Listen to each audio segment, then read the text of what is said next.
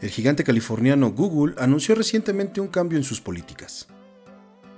Esto con la finalidad de impulsar a los creadores de YouTube a producir y publicar contenido de mayor calidad para los menores de edad.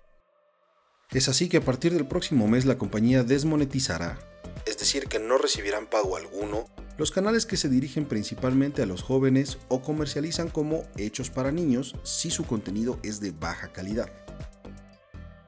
Soy Alfonso Cuevas y en este episodio hablaremos acerca de las nuevas regulaciones de calidad implantadas por YouTube para el contenido dirigido a los niños. Según lo publicado por YouTube, el cambio de política en la calidad de su contenido puede incluir videos demasiado comerciales o aquellos que fomentan los malos comportamientos. YouTube también advirtió que dichos videos podrían tener una cantidad limitada de anunciantes o incluso quedar sin ninguno de ellos.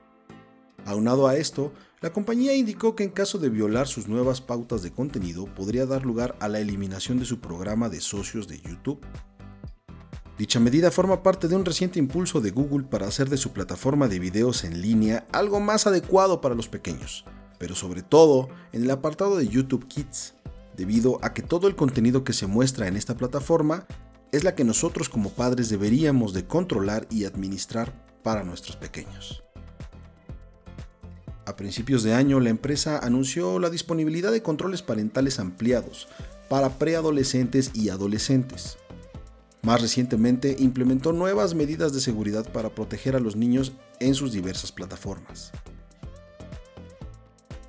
Uno de esos cambios hizo que la empresa modificara la configuración predeterminada para los usuarios entre 13 y 17 años de edad, a la opción más privada posible.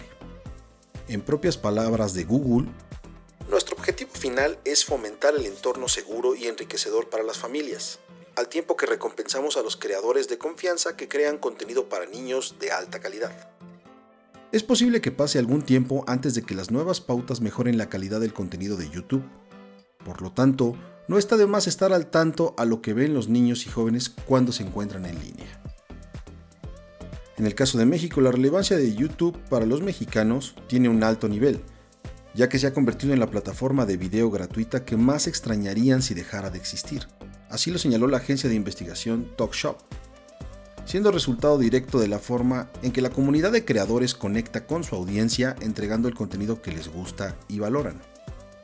Si bien dentro de la plataforma nosotros podemos encontrar muchísimos tutoriales e información de calidad, de igual forma hay otra información que no tiene los estándares adecuados, sobre todo para los más pequeños del hogar.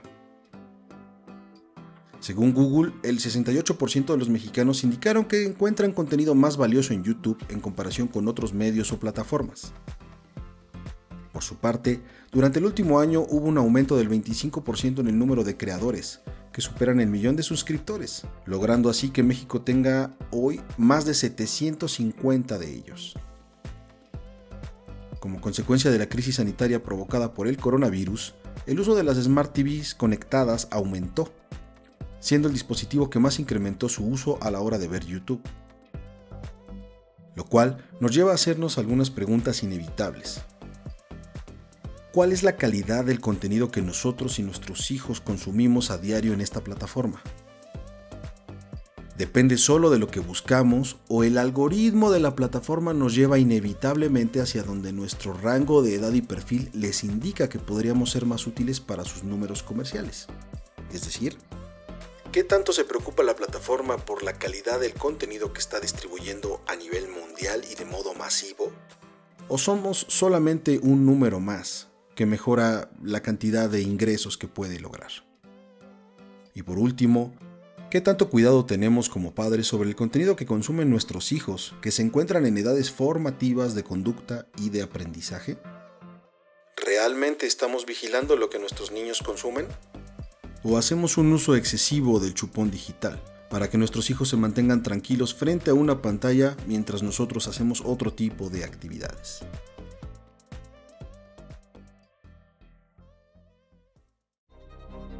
Acabas de escuchar un podcast de Diámetro Comunicaciones.